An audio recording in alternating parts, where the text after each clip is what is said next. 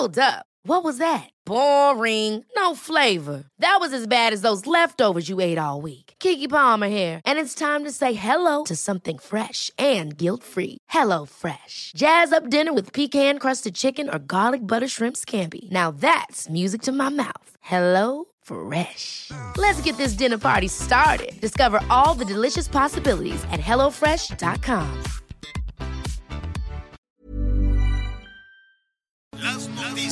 ¿Qué tal? ¿Cómo le va? Buenas tardes. Estás a punto de escuchar Yo soy Javier Alatorre. las noticias con Javier Alatorre. La vamos a pasar muy bien. Comenzamos.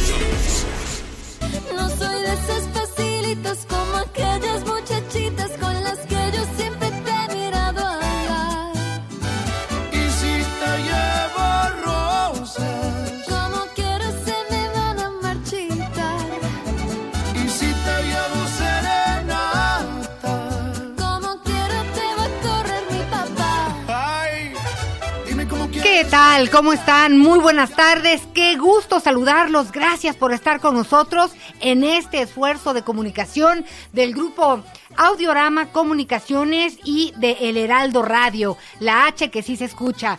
Gracias por estar con nosotros, pues es el mediodía en la capital del país, las 12 tiempo del centro y bueno, tenemos mucha información que compartir. Javier Alatorre estará descansando un par de días, pero por eso estaremos aquí con ustedes, mi compañero Miguel Aquino y una servidora. Y escuchábamos a Cristian Nodal y Ángela Aguilar.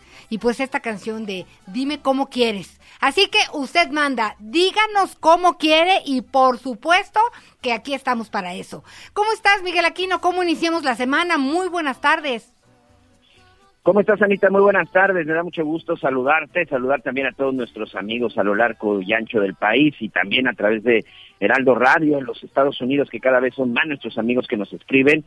Les mandamos un abrazo prácticamente en toda la franja fronteriza. Sabemos que están muy pendientes de la información y sobre todo aquí listos para decirles precisamente a ellos y a toda la gente que nos escucha qué es lo que ha sucedido en las últimas horas. Vamos a estar hablando de las Olimpiadas, este, ahí van los mexicanos, la polémica con Paola Espinosa, esta clavadista olímpica, que un tuit ahí desafortunado, creo que fue una cuestión de redacción, pero bueno, vamos a platicar también del regreso a clases porque dice el presidente, llueve, truene o relampagué, a finales de agosto los chavos a la escuela, Anita.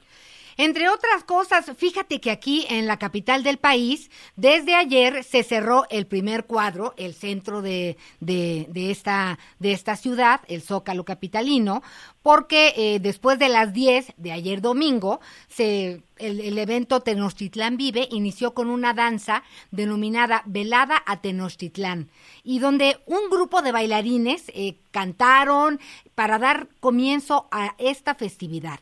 Hoy se celebra, por ejemplo, hoy se celebran, pues, el 269 aniversario de la Fundación de México Tenochtitlán. Y hay una representación del juego de pelota, se realizarán distintos honores de distintas formas, así como una exhibición de artes marciales aquí en el Anáhuac. Y pues es una fiesta, una fiesta que ha sido pues controlada, se cerró el Zócalo Capitalino para que estuviera eh, pues con una capacidad eh, del 30% de aforo, tomando pues todas las medidas como cubrebocas, ves a todas las personas con cubrebocas efectivamente, tomas de temperatura constante, gel antibacterial. Y pues en la medida de lo posible hay sana distancia por lo pronto en este momento, ¿no? Eh, no tuve oportunidad de verlo, no sé tú, Miguel, si viste algunas imágenes, pero sí nos reportan que en el festival de ayer pues había muchísima gente bailando y mire, eh, Sí. estamos en la tercera ola. Eh, las cifras van, las cifras vienen. Es muy importante que acuda a su vacuna. También estaremos platicando de este tema, de este tema que nos preocupa y nos ocupa. Es muy importante que siga con las medidas de prevención por usted, por los suyos, por todos los compañeros. Si va usted en el transporte público, si está en la oficina, no se confíe. Es engorroso el cubrebocas, pero créame que es mucho peor tener este padecimiento. Algunas personas vacunadas que se enferman, pues no tienen tantos problemas, pueden lidiar con la enfermedad en casa, otras personas no tienen esa suerte. Lo que es un hecho, lo que sí es un hecho es que el virus sigue, no nos podemos confiar, no hay un medicamento aún aprobado realmente como lo que pasó con la influenza, Miguel, que de pronto el Tamiflu y todos Tamiflu, no, esto no ha sucedido. Mientras eso no suceda, créame que tenemos mucho trabajo que, que hacer de prevención. Llueve, truene o relampaguee, por ahí tenemos que empezar, Miguel Aquino. Sí, la verdad que sí, y de repente también, bueno, pues uno no entiende estas pues estas cosas que pasan en la ciudad, entiendo que pues ya hay que regresar a la normalidad, hay que regresar a la realidad. La verdad es que va a ser muy complicado. Yo le llamaría a una nueva realidad, porque el virus finalmente se va a quedar entre nosotros. Es un virus que finalmente sabemos que está atacando y precisamente, este, pues hay que mandarle un abrazo, hay que mandarle un saludo a nuestros amigos en el estado de Guerrero, en especial a la familia de el priista René Juárez Cisneros, Anita. Lamentablemente se dio a conocer que el día de hoy falleció hay incertidumbre respecto a qué fue lo que pasó. Lo que lo último que se supo de su estado de salud es que se había retirado de la Cámara de Diputados. Recordar que él actualmente estaba en la Cámara de Diputados. Él era incluso el coordinador de la bancada del PRI priista de toda la vida, nacido en Acapulco Guerrero, un hombre de 65 años. Y bueno, pues en abril se decía que había dado positivo a COVID-19 y posteriormente, bueno, pues ya no se supo mucho sobre su estado de salud hasta que hoy lamentablemente se da la noticia de que falleció René Juárez Cisneros, exgobernador del estado de Guerrero, también en el 2018 presidente presidente nacional, presidente nacional del PRI. Eh, ¿Tenemos por ahí alguna reacción, me dice producción? Sí, sí, tenemos, sí, como tú decías, pues en redes sociales hubo varias, varios eh, pues fueron compañeros en el Senado, fueron compañeros de política y aquí tenemos en, estoy leyendo el tuit del presidente Andrés Manuel López Obrador, dice envío mi más sentido pésame a los familiares y amigos de René Juárez Cisneros, ex gobernador de Guerrero y diputado federal, fuimos adversarios pero no enemigos, además guardo mucha simpatía y respeto por quienes escalan desde abajo y de cuna humilde. Entonces, eh, y, así Tatiana Cloutier y lo mismo el canciller Marcelo Ebrard, eh, en fin, en Olga Sánchez Cordero, mi más sentidas condolencias a familiares y amigos de René Juárez Cisneros y ex gobernador de Guerrero y diputado federal, coordinador del grupo parlamentario del PRI en la Cámara de Diputados. Envío un abrazo solidario a sus deudos, por supuesto, sus compañeros de partido, de bancada eh, en, el, en, en la Cámara de Diputados. Ha habido muchas manifestaciones en relación pues de solidaridad el, expresidente Peña, lamento profundamente el fallecimiento de René Juárez Cisneros, destacado político y servidor público que dedicó su vida al bienestar de Guerrero y de México. Mis condolencias para sus familiares y amigos. Descanse en paz. Y fíjate, Miguel, que si no me equivoco, eh, hace como como tres meses recién eh, había oportunidad de salir a, a, un restaurante, tuve la oportunidad de verlo con su esposa. Este justo antes de que de que pues tuviera esta esta enfermedad que acabó por complicársele con temas del corazón este y pues se veía muy bien se veía muy bien eh, de verdad son noticias que los acuden a uno y que claro que nos llevan a la reflexión porque pues no es la primera persona que pues se vino abajo en cuestión de, de días Miguel Aquino es que eh, de repente, como muchos han estado reportando, pues estas pues estas consecuencias que te puede dejar el COVID. Por eso yo sí sigo insistiendo, no hay que bajar la guardia, hay que tener mucho, mucho cuidado. Hay lugares en donde de repente las condiciones son más estrictas que otros, hay lugares en donde incluso pues ni siquiera el cubrebocas hoy es una situación que sea obligatoria en algunos lugares. Este, lo veíamos, por ejemplo, lo que está ocurriendo en, en la Ciudad de México, en Guadalajara, pues también hay gente que, que todavía no quiere hacer caso acerca de esta enfermedad. Aquí en la zona de Quintana Roo, este, bueno, ya que te cuento, Anita, durante toda esta semana hemos estado platicándole a nuestros amigos. Aquí seguimos en semáforo naranja. Recordarle a nuestros amigos, precisamente en la Ciudad de México, que a partir de hoy y durante las próximas dos semanas estarán en semáforo naranja, aunque esto ya no significa el cierre de ningún negocio ni restricción, simple y sencillamente la emergencia y el color tiene que ver para estar pendientes con las camas, tienen que estar pendientes con el incremento de contagios, con los fallecimientos, en donde, bueno, pues mucha gente, por desgracia, pues se sigue contagiando. Y lo más grave, que sigue siendo gente joven, gente de los 18 años en adelante, aunque en el Instituto Nacional de Pediatría también, que es donde estamos hablando de menores de 18 años, pues están reportando un incremento muy, muy considerable, Anita, sobre niños, niñas que han estado llegando contagiados de COVID-19. Te decía que aquí en Quintana Roo incluso ya se están tomando medidas. Este, sí hay que señalarlo, está haciendo de una manera paulatina porque la semana pasada, recordarle a todos nuestros amigos aquí en la zona de Quintana Roo, que sabemos que nos escuchan en Cancún, en Chetumal, bueno, pues ahora para poder ingresar a algunos establecimientos, algunos negocios te van a pedir tu comprobante de que ya te vacunaste o una prueba negativa de PCR o antígenos que no tenga más de 72 horas de que te la hayas realizado. La verdad es que no se está aplicando todavía en muchos negocios, no se está aplicando todavía en algunos establecimientos. Hay algunos en donde sí ya te lo empiezan, ya te lo empiezan a pedir y lo que sí ya empezó a haber una restricción en los accesos, en los centros comerciales o en los super, sobre todo, ya de nueva cuenta regresamos a una o dos personas como máximo por familia para poder ingresar a hacer el súper, para poder hacer la despensa. Medidas que se están tomando en algunos lados, el Estado Oye. de México también está en semáforo naranja, también va a estar tomando algunas medidas en cuanto a la movilidad y la restricción en los accesos,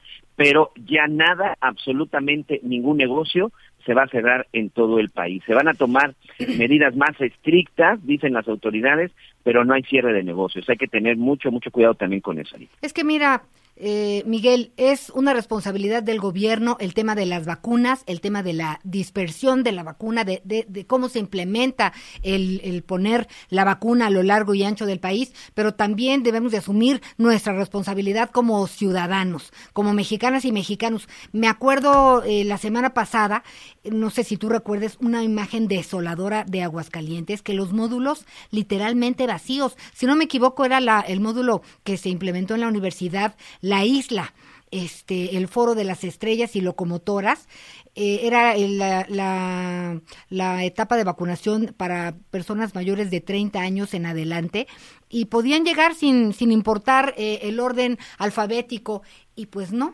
eh, vacío, vacío, así las sillas, una que otra, algunas filas por ahí, eh, un panorama desolador porque pues en otros lados la gente está desesperada porque son, eh, no, pues no han llegado sus fechas ni, ni sus vacunas.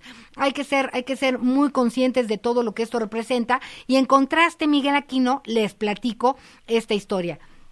Fíjate que en el ejido Albia, a unos más o menos 25 minutos de Torreón, Coahuila, hay una chamaquita, una niña, Ivette Camila Ortiz Ramírez, de tan solo 12 años, que ha sido pues elegida como una de las mujeres más influyentes de nuestro país. Esto por la revista Forbes. ¿Y, y, y por qué crees que la eligieron, Miguel Aquino? No, no, ¿por qué? Te cuento, porque resulta que ayudó a 500 personas, a 500 adultos mayores exactamente, mayores de 60 años, pues a registrarse para recibir la vacuna contra el COVID-19 y trasladó a unos 250 al centro de vacunación. Todo empezó por sus abuelitos. Así que eh, de boca en boca se esparció que la pequeña Beth Camila estaba ayudando, porque ya ves que luego había problemas con las, eh, con las aplicaciones. Entonces ella se volvió una ducha en este tema de registrar a las personas. Incluso convenció a algunas de que valía la pena eh, vacunarse y de que era muy sencillo y de que no había grandes colas y total que ella se, se a pesar de, de sus de sus 12 añitos habló con su mamá y la verdad es que mira luego los padres qué papel tan importante jugamos en las decisiones de nuestros hijos la mamá pues la apoyó con su camioneta y por supuesto a quienes no podían moverse los apoyó apoyando, valga la redundancia, principalmente a esta pequeñita Ivette Camila Ortiz Ramírez, que pues bueno, nos ha cautivado el corazón porque eh, viendo la necesidad y la confusión en muchas personas, ella dijo, yo puedo, a- yo los ayudo y de uno en uno, así es como se van, se van logrando las cosas, Miguel Aquino. Y fíjate que esa, esa parte es muy importante, esa parte es muy importante, la solidaridad. Ahorita que tú tocas este tema, creo que precisamente hay algo que debemos demostrar en estos días, que es solidaridad. No como al principio sucedía, ¿no? cuando una persona de repente eh, pues daba positivo y vivía en un edificio, vivía en algún lugar en donde pues tenía vecinos muy cerca, pues inmediatamente lo etiquetaban, lo señalaban, aquellas imágenes tristísimas, vergonzosas de gente lanzando cloro en la puerta de la casa de, de, un médico, de una enfermera, enfermero o incluso gente que daba positivo. Eso es precisamente lo que se tiene que evitar y tenemos que contar más historias como la que tú precisamente estás narrando, Anita, que tiene que ver con esa solidaridad, con ese apoyo y además porque pues hay mucha gente que en efecto no puede, no puede tener este, esa posibilidad de registrarse, lo decíamos, hay gente que incluso ni siquiera ha tenido probablemente eh, alguna vez en su vida ha tenido de frente una computadora ni mucho menos sabe lo que es el manejo el manejo de internet que ya lo decíamos esa es la parte en donde debería de estar trabajando algunas personas como son los servidores de la nación que por cierto Anita los servidores de la nación ex servidores de la nación no sé cómo que eh, no servidores de la nación.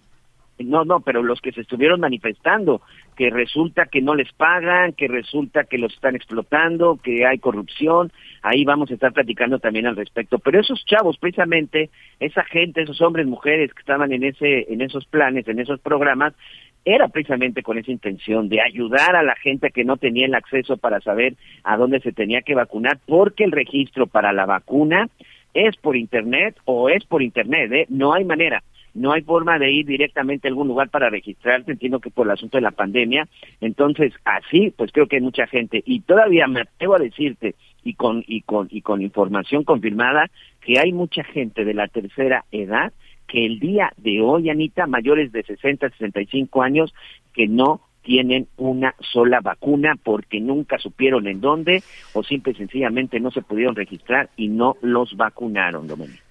Bien, Miguel Aquino, pues hablando de la vacunación, eh, fíjate que pues este fin de semana se suspendió la vacunación en Magdalena de Quino, Sonora, y todo esto debido a una balacera. Es una situación lamentable que en estos momentos eh, y por una balacera escuchaba eh, a los corresponsales y el testimonio de una señora en la iglesia de Santa María Magdalena, tirada en el piso, nos narra cómo le rezaba a la Virgen, por favor, pues protégenos, ayúdanos, qué, qué terror. ¿Te parece si vamos con nuestro compañero corresponsal en Soroma, corresponsal de Audiorama en Sonora? Vamos contigo, adelante por favor, Antonio López. Hola, ¿qué tal? Muy buenos días, muy buenos días, los saludo con mucho gusto desde el estado de Sonora. Y sí, para, para comentarles esta situación, y es que desde el viernes, oficialmente desde el viernes han suscitado eh, distintas agresiones armadas entre grupos delictivos en el municipio de Magdalena de Quino. Este es un municipio muy pequeño, déjenme comentarles que es un municipio que rebasa apenas los 100.000 habitantes, es un municipio que colinda con los municipios fronterizos, está muy cercano a Nogales, muy cercano también a Caborca, que son personas que históricamente se disputan por el control de los territorios para el trasiego de drogas y de personas. Y bueno, les comento que desde el viernes han suscitado distintas balaceras que han alertado a la población, han provocado terror entre la gente que vive en Magdalena. Sin embargo, tenemos reportes que es desde el miércoles, ¿no? Desde el miércoles se escucharon las primeras detonaciones.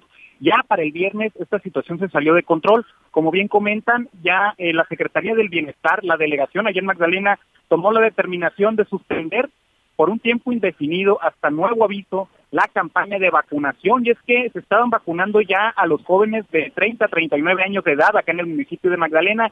Sin embargo, dadas las agresiones armadas, porque hemos visto imágenes muy impactantes, gasolineras, en donde básicamente todas las paredes terminaron con detonaciones de armas largas, uso exclusivo del ejército. Eh, se suspendió la jornada de vacunación. Sin embargo, también nos comentan varias cosas. No nomás está suspendida la jornada de vacunación, se detuvo la economía, se detuvo el turismo y es que Magdalena es uno de los pocos pueblos mágicos, es uno de los dos pueblos mágicos eh, con los que contamos en Sonora. También está detenida toda la parte turística, está detenida la parte económica, está detenida la parte educativa y además está detenida la parte administrativa. Es que en Magdalena ahorita no se puede hacer nada. Eh, escuchamos, el, la Fiscalía General de Justicia nos decía que ya suman 10 detenidos, el fin de semana hubo un operativo en donde lograron la detención de 10 personas y abatieron a un elemento más después de repeler una agresión. Hasta ahorita nos dicen, hemos platicado con algunos especialistas en el tema de seguridad y nos comentan que no se han reportado civiles caídos, sin embargo, pues sí, eh, eh, algunas, eh, algunos decesos entre los mismos grupos armados delictivos que se disputan el territorio en Magdalena de Quino. A, a- a grandes eh, rasgos, esa es la información que les podemos compartir eh, por la violencia suscitada en Magdalena. Si no me equivoco, eh, eh, corrígeme por favor, Antonio, ¿es la segunda vez que suspenden la campaña de vacunación? Eh, aquí en Sonora es la primera vez que se suspende. Eh, la verdad es que no se, había- no se había suspendido eh, por ningún motivo la vacunación en el estado de Sonora. Se provocó esta situación y fue básicamente por la violencia. Adelante, Miguel. Antonio, ¿cómo estás? Me da mucho gusto saludarte y sobre todo, Antonio, porque no es un hecho o no es una balacera que, que se haya registrado apenas este fin de semana. Lamentablemente, tienen ya varias semanas en esta zona de Magdalena de Quino, pero también en Ajome, en Cajeme, en todas estas zonas también se han estado reportando.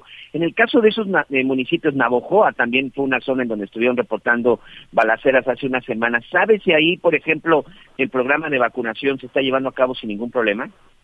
Eh, en todos los municipios de Sonora se está llevando a cabo el proceso de vacunación de manera regular, eh, de 30 a 39 años de edad, a excepción del municipio de Magdalena. Acá en Hermosillo, por ejemplo, aprovechando la situación, les comento que en unos momentos también parte una, una manifestación de periodistas para pedir justicia por un compañero que cayó la semana pasada, asesinado el pasado jueves.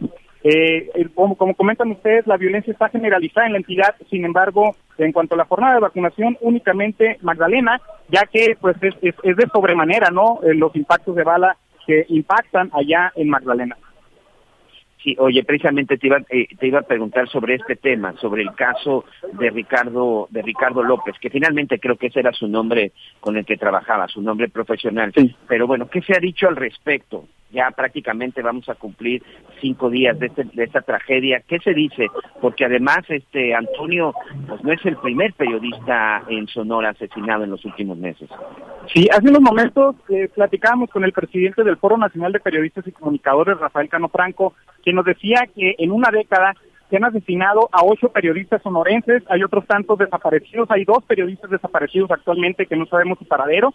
Sobre el caso de Ricardo, la Fiscalía únicamente descartó que el crimen eh, fuera por su labor periodística, por el desarrollo de su trabajo periodístico.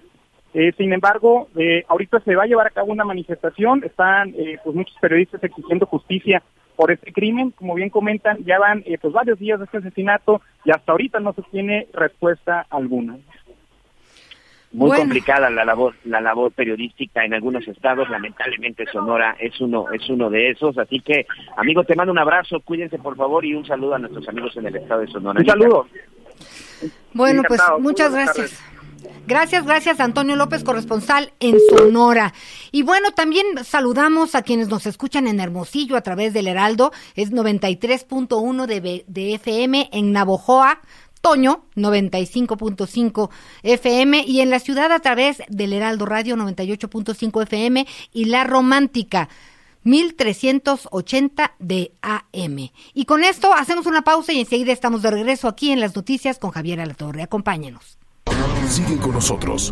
Volvemos con más noticias. Antes que los demás. Todavía hay más información. Continuamos.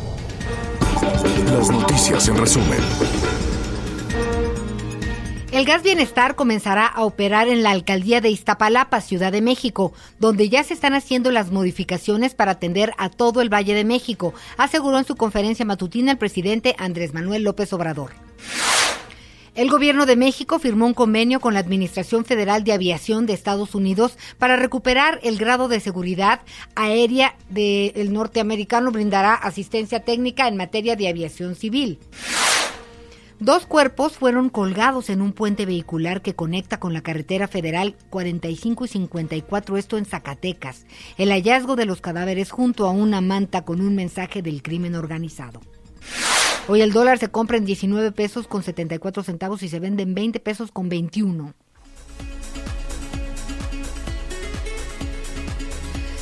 Bien, pues ahora tenemos eh, información en relación a, quería yo platicarles de, pues el Congreso del Estado de México, que aprobó la llamada Ley Ingrid, que castiga a quien grabe, comparta o reproduzca videos o documentos de cadáveres. Para hablar de esta ley y su importancia, saludamos a Beatriz García Villegas, diputada local del Estado de México por Morena. Diputada, gracias por estar con nosotros. Buenas tardes. Buenas tardes, gracias a ustedes por invitarnos. es para nosotros un gusto poder compartir esta información con todos los mexicanos. Gracias. Oiga, pues sin lugar a dudas es una buena noticia por su trascendencia. Ahora, ¿Cómo castigará a quien grabe, comparta o reproduzca videos o documentos de cadáveres esta la llamada ley Ingrid? Pues primero recordar a, toda la audiencia eh, tan lamentable suceso que deja marcado la memoria de los familiares, sobre todo eh, en el tema de la Ciudad de México con Ingrid, al cual después de haber sido asesinada fue expuesto su cuerpo, y que esto venía de un tema muy importante, que fueron imágenes filtradas por servidores públicos. Es por eso que hoy ella, después de su muerte, sigue abanderando las causas justas para que las mujeres no vuelvan a, suceder con esto. En el Estado de México, además de las mujeres, cuerpos en general, eh, se abre esta modificación al artículo 227 bis del Código Penal del Estado de México y nos dice que no solamente este, quien, quien grado, sino también quien comercialice, comparta, difunda, distribuya, entregue, exponga, envíe filme, fotografíe, intercambie, oferte, publique, remita, reproduzca, revele, transmita o videograbe imágenes, audios, videos o documentos de cadáveres o parte de ellos que se encuentran relacionados con una investigación penal. Todos estos verbos rectores es importante mencionarlos porque justo eh, en estas pequeñas brechas o grietas que a veces se hacen en las leyes es por donde pasa los temas de injusticia y por lo cual no pueden ser sentenciados. Entonces, de esta manera eh, se impondrá de tres a seis años de prisión y obviamente eh, la, va, a incrementar el, castigo cuando estos audios, imágenes o videos de cada vez sean de mujeres, niñas y adolescentes y obviamente las circunstancias de su muerte, de las lesiones o su estado de salud y las penas previstas es incrementar hasta una mitad los estos seis a seis años. Y obviamente tratándose de eh, cuando este delito sea cometido, perdón, por servidores públicos, la agravante va a, sumar más años, es decir, hasta las tres terceras partes de eh, el, los años iniciales que, que se le estén dando. Entonces, este es un tema muy importante porque sabemos que eh, hay toda una cadena de seguimiento y obviamente nosotros los ciudadanos nos deberíamos de sentir resguardados por las autoridades que vigilan el nuestro bienestar y además que cuando esto lamentablemente sucede, pues estamos en, en, las manos en donde van a procurar la justicia.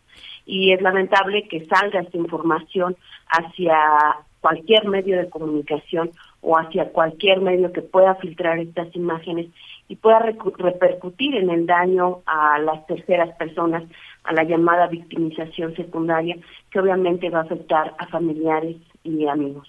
Oiga, estamos platicando con la diputada local del Estado de México, Beatriz García Villegas, sobre la aprobación de la llamada Ley Ingrid, que castiga, como usted decía, a quien grave comparta y lo que ya nos explicaba usted, videos o documentos eh, de cualquier índole que no deban de ser publicados.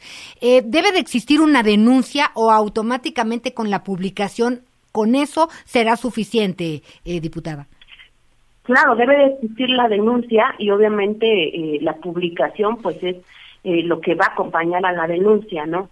Tenemos casos tan lamentables, yo creo que en todo nuestro estado, recordemos que el Estado de México pues es el estado con mayor índice de feminicidios en donde lamentablemente eh, las víctimas, después de haber sido eh, eh, victimizadas por el tema de de un homicidio o de un feminicidio, pues vuelven a ser revictimizadas en el tema de, de esta exposición. Entonces, el procedimiento debe de seguir a la pauta con la denuncia por el tema de la exposición. Miguel. Bueno. Estoy aquí muy atento, escuchando. Muchas gracias. Y bueno, aquí lo más importante, este diputada, primero que nada, muchas gracias por tomar este, por tomar la llamada, es que esta ley pues no se quede solamente en el Valle de México, sino que se amplíe todo el país, porque de repente este tipo de hechos pues también los vemos en la zona de Tamaulipas, en la zona de Nuevo León, en Michoacán, en Guerrero, estados en donde hoy, bueno, pues la inseguridad también lamentablemente está desbordada y también es importante que estos estados empiecen a trabajar, ¿no? Porque hay que explicarle a nuestros amigos que lamentablemente no es una ley general, sino que se tiene que ir aprobando Congreso por Congreso. Así es, Miguel, te saludo con respeto. Yo creo que este es eh, el primer paso, ya está la Ciudad de México, está el Estado de México, vamos por el resto del país. Yo creo que es un gesto de dar un principio hacia la pacificación eh, de todo lo que ha sufrido este país y de la violencia visual que se ha hecho lamentablemente una costumbre, que el ver todo este tipo de violencia eh, después en la ciudadanía eh, impacte como algo normal, que la ciudadanía también tenemos la responsabilidad de no hacer eh, el eco a este tipo de difusión y los medios de comunicación, ¿eh? Hablamos también nosotros como medios de comunicación, porque finalmente luego esas imágenes que son filtradas son precisamente difundidas en los medios de comunicación, en los medios de comunicación convencionales, pero hoy lamentablemente, pues en esa cantidad de medios de comunicación digitales que existen en las redes, ¿no? Así es, y yo celebro mucho que, que, medios tan importantes como el de ustedes y de muchos otros que se han acercado a nosotros para hacer esta entrevista celebren el acto, pero además se sumen en seguir fortaleciendo el código de ética de los periodistas. Pues así lo haremos eh, y de antemano muchas gracias. Estaremos muy pendientes y conectados. Desde luego, gracias a Beatriz García Villegas, diputada del Estado de México. Muy buenas tardes. Saludos cordiales. Buenas tardes. Y bueno, aprovechamos para saludar a quienes nos escuchan en Toluca a través de la Bestia Grupera 103.7 de FM. Oye, Miguel, ¿y qué te dicen nuestros amigos? ¿Qué, qué les inquieta? ¿Qué te están comentando? Bueno, pues todavía siguen muchas preguntas y dudas acerca del regreso del regreso a clases, qué es lo que va a suceder. Hay muchos que regresan en, la, en las primeras semanas de agosto. Esto, bueno, pues se irá determinando y al final hay que recordar que esto tendrá esta decisión tiene que ver con las autoridades de cada estado y dependiendo, pues también el semáforo en el que se encuentren. Entonces, hay que estar muy pendientes. Lamentablemente hoy, pues no tengo yo la certeza y creo que no existe la certeza, Anita, de saber exactamente en dónde sí o en dónde no se van a regresar a clases presenciales a pesar de lo que comentó el presidente de la República. Muchas gracias a doña Mari que nos marca desde la zona de Irapuato en Guanajuato. Le mandamos un abrazo. Muchas gracias también a todos nuestros amigos en Querétaro. Sonia, gracias gracias hasta el estado de Querétaro. Eh, sí, también nuestros amigos en el estado de Chiapas, muchas gracias al doctor Clemente en la zona de Chiapas, de Tuxtla Gutiérrez, muchas gracias. Y precisamente ya que estamos en este tema de Chiapas, Anita, eh, fíjate que el fin de semana las autoridades del estado, las autoridades de la Fiscalía General de Justicia, daban a detener la detención eh, de un médico, ahorita bueno ya nos contará nuestra compañera de Heraldo Radio en el estado de Chiapas, Jenny Pascasio, si en verdad es médico o no, pero pues es una persona que aparentemente estaba aplicando eh, agua en lugar de vacunas y bueno, pues la verdad es que una situación que hoy representa un delito y un delito grave. Jenny Pascasio, nuestra compañera del Heraldo en Chiapas, muchas gracias por tomar la llamada. ¿Qué tal? Muy buenas tardes, Ana.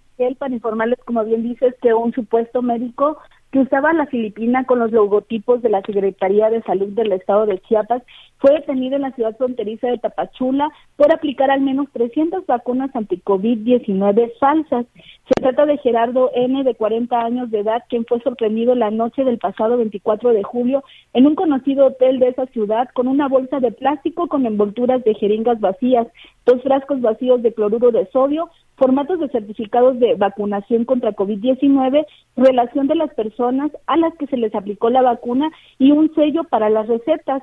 Al respecto, la Fiscalía General del Estado inició una carpeta de investigación por la probable responsabilidad de los delitos en materia sanitaria, falsificación de sellos, falsificación de documentos en general, usurpación de funciones y uso eh, indebido de uniformes e insignias en agravio de la Secretaría de Salud, perdón, del Estado de Chiapas, y de Salud Pública. El imputado fue puesto a disposición del fiscal del Ministerio Público para que sea esa representación social quien determine su situación jurídica por los delitos en materias sanitarias, como te decía, falsificación de documentos y usurpación de funciones. Es la información que tenemos por el momento. Eh, oye Jenny, a ver, tengo tengo varias preguntas y aquí también preguntas de nuestros amigos. Primero, estas vacunas que él estaba aplicando, eran porque él era parte de la campaña de vacunación o las estaba cobrando o por qué supuestamente él aplicaba vacunas? Eh, la fiscalía no ha dado detalles sobre esta situación del médico, solo dijo que era un médico falso que estaba aplicando vacunas que no eran precisamente en las dosis que oficialmente se están aplicando en diversos centros de salud.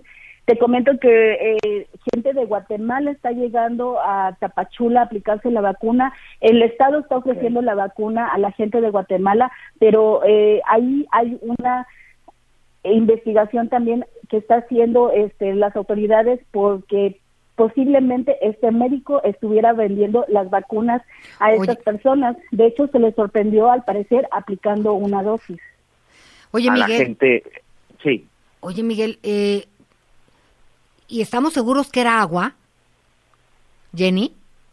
No, no están seguros todavía que cuál es la sustancia que estaba aplicando. No dieron detalles al respecto.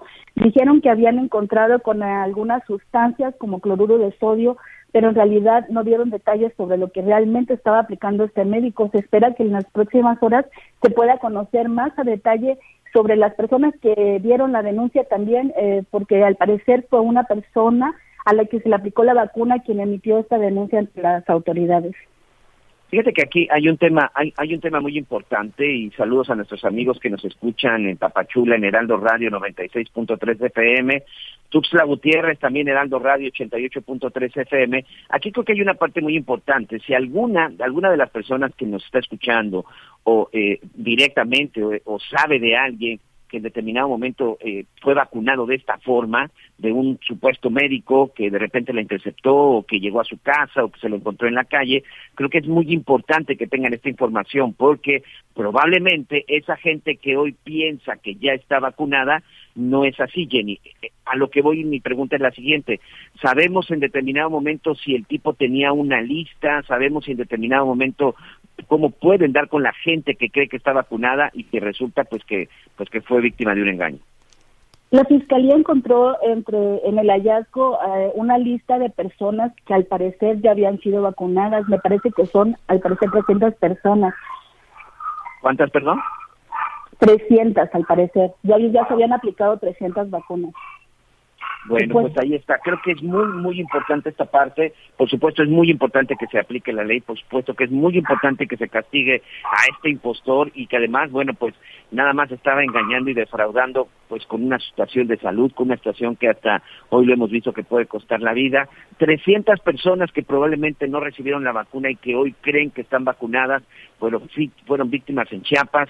Si usted de repente siente que alguien que le colocó la vacuna en algún lugar que no era el autorizado, acérquese a la fiscalía, probablemente usted no recibió pues esta vacuna contra COVID-19, sino recibió pues, simple sencillamente agua o cualquier otra solución que no lo va a proteger. Así que, pues ahí está la información. Muchas gracias, Jenny.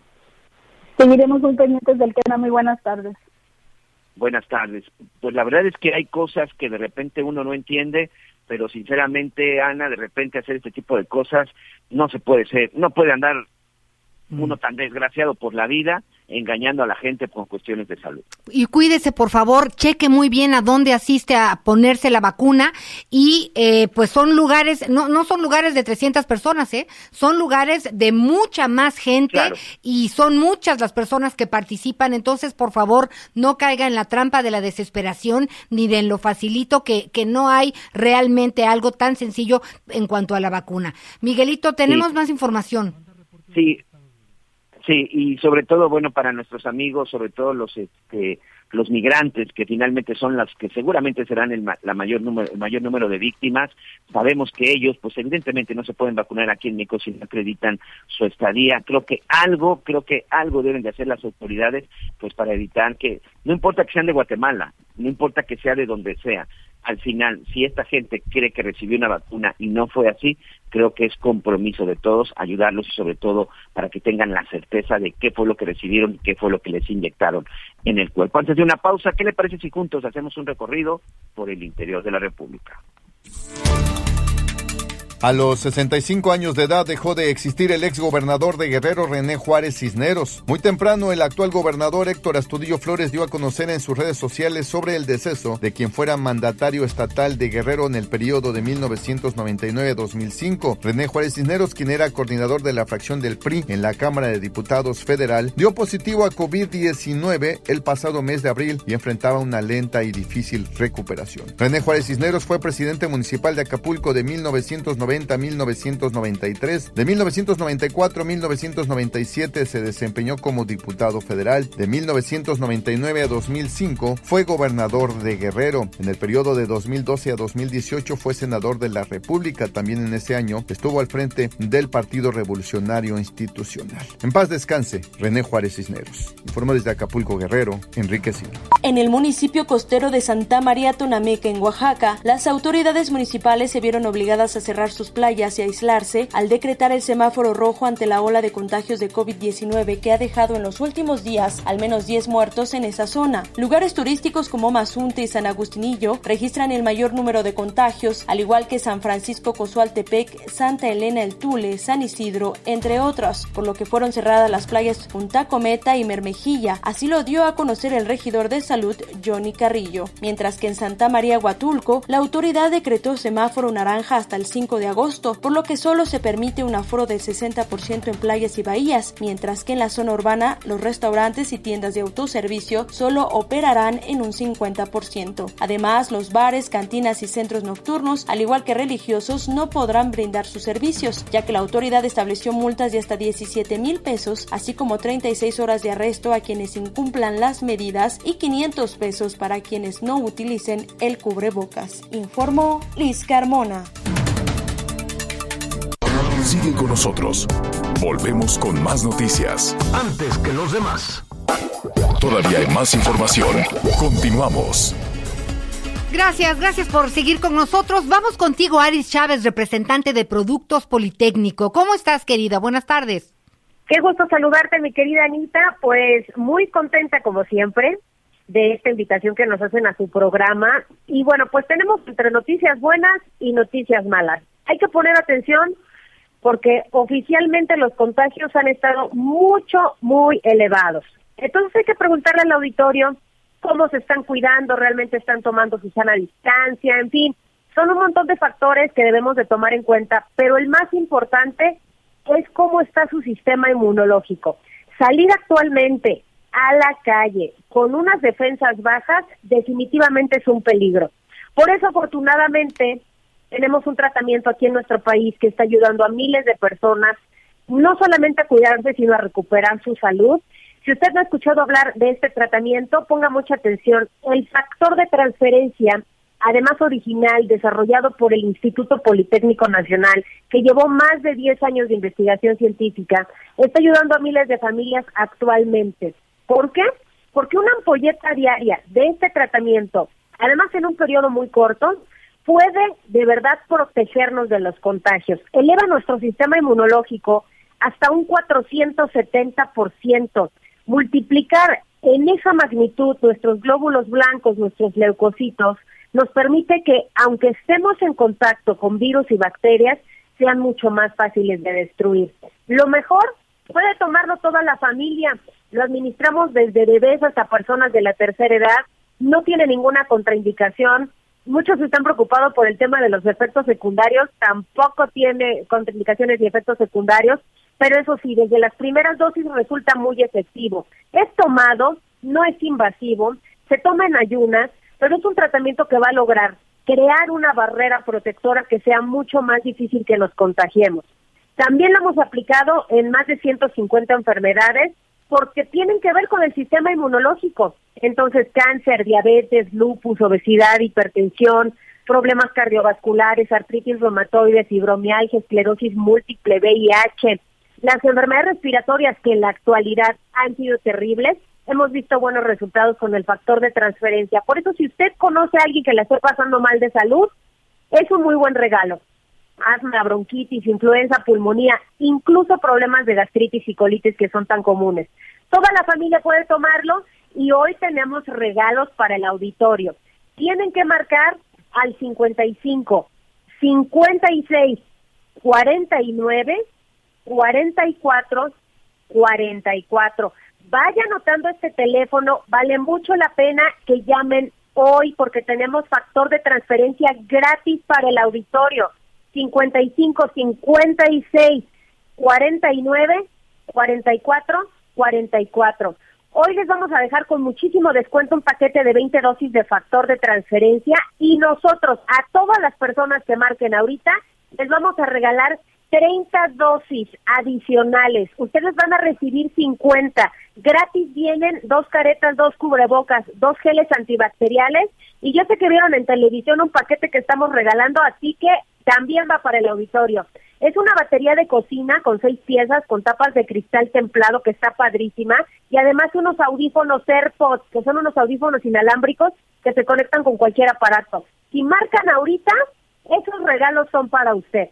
55, 56, 49, 44, 44. Repetimos el teléfono 55, 56, 49, 44, 44. Y lo más importante, van a llegar hasta la puerta de su hogar 50 dosis de factor de transferencia, pagando solamente 20, el kit sanitizante gratis, la batería de cocina, los AirPods, mi querida Anita, ¿A poco no está padrísimo este paquete? Tú siempre nos ayudas a iniciar bien la semana, querida Aris Chávez. Muchísimas gracias y estamos en contacto. Cuídate. Un abrazo para usted. Un abrazo. Hacemos una pausa y ya volvemos. Acompáñenos. Sigue con nosotros. Volvemos con más noticias. Antes que los demás. Todavía hay más información. Continuamos. Bueno, pues ya estamos de regreso. Muchas gracias. Gracias por todos sus llamados. Para las personas, por supuesto, que están preguntando por Javier Alatorre. Él está tomando unos merecidos días de descanso. Gracias, gracias por, por su, por, por preguntar. Pero pues bueno, aquí, aquí estaremos respondiendo a todas sus inquietudes. Y fíjate, Miguel, que hay algunas personas que hablan en relación al certificado de vacunación. Mire, es importante tenerlo. porque Uno, pues para tener el registro de qué vacuna nos pusimos, tener las fechas.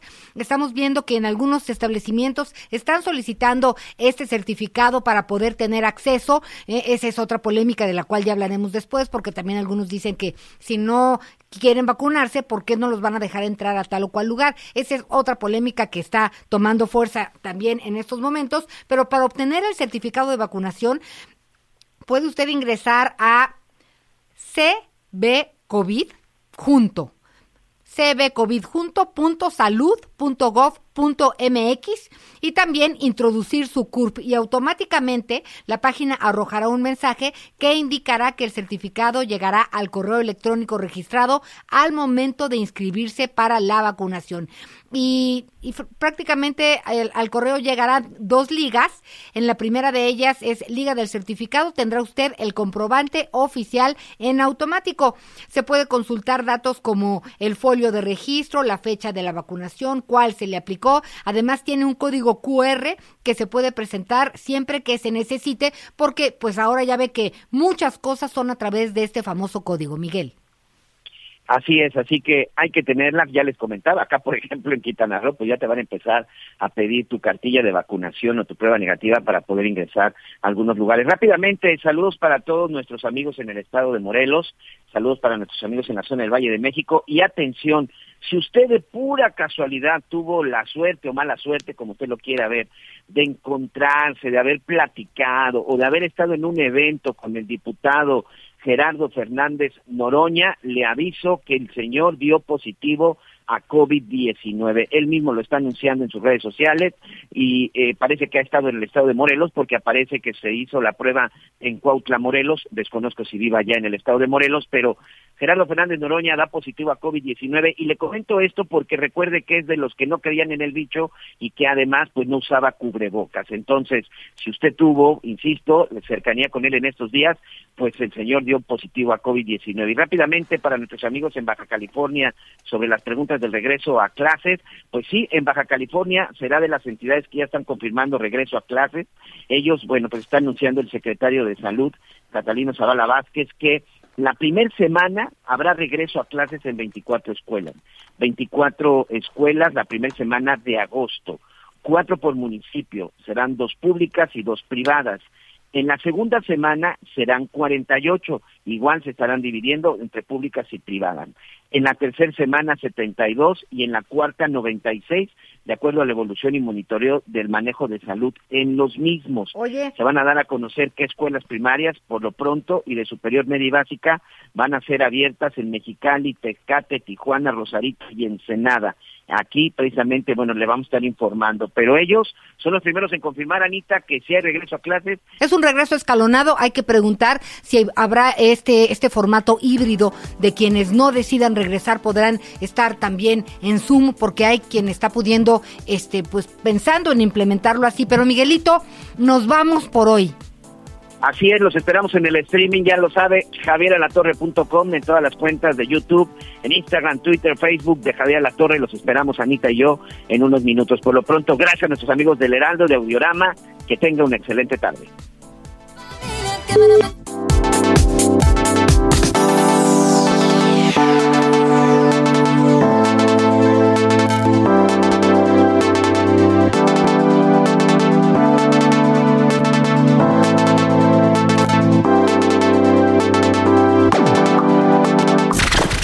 Gracias por acompañarnos en Las Noticias con Javier La Torre. Ahora sí ya estás muy bien informado. Hi, I'm Daniel, founder of Pretty Litter. Cats and cat owners deserve better than any old-fashioned litter. That's why I teamed up with scientists and veterinarians to create Pretty Litter. Its innovative crystal formula has superior odor control and weighs up to 80% less than clay litter. Pretty Litter even monitors health by changing colors to help detect early signs of potential illness. It's the world's smartest kitty litter. Go to prettylitter.com and use code ACAST for 20% off your first order and a free cat toy. Terms and conditions apply. See site for details.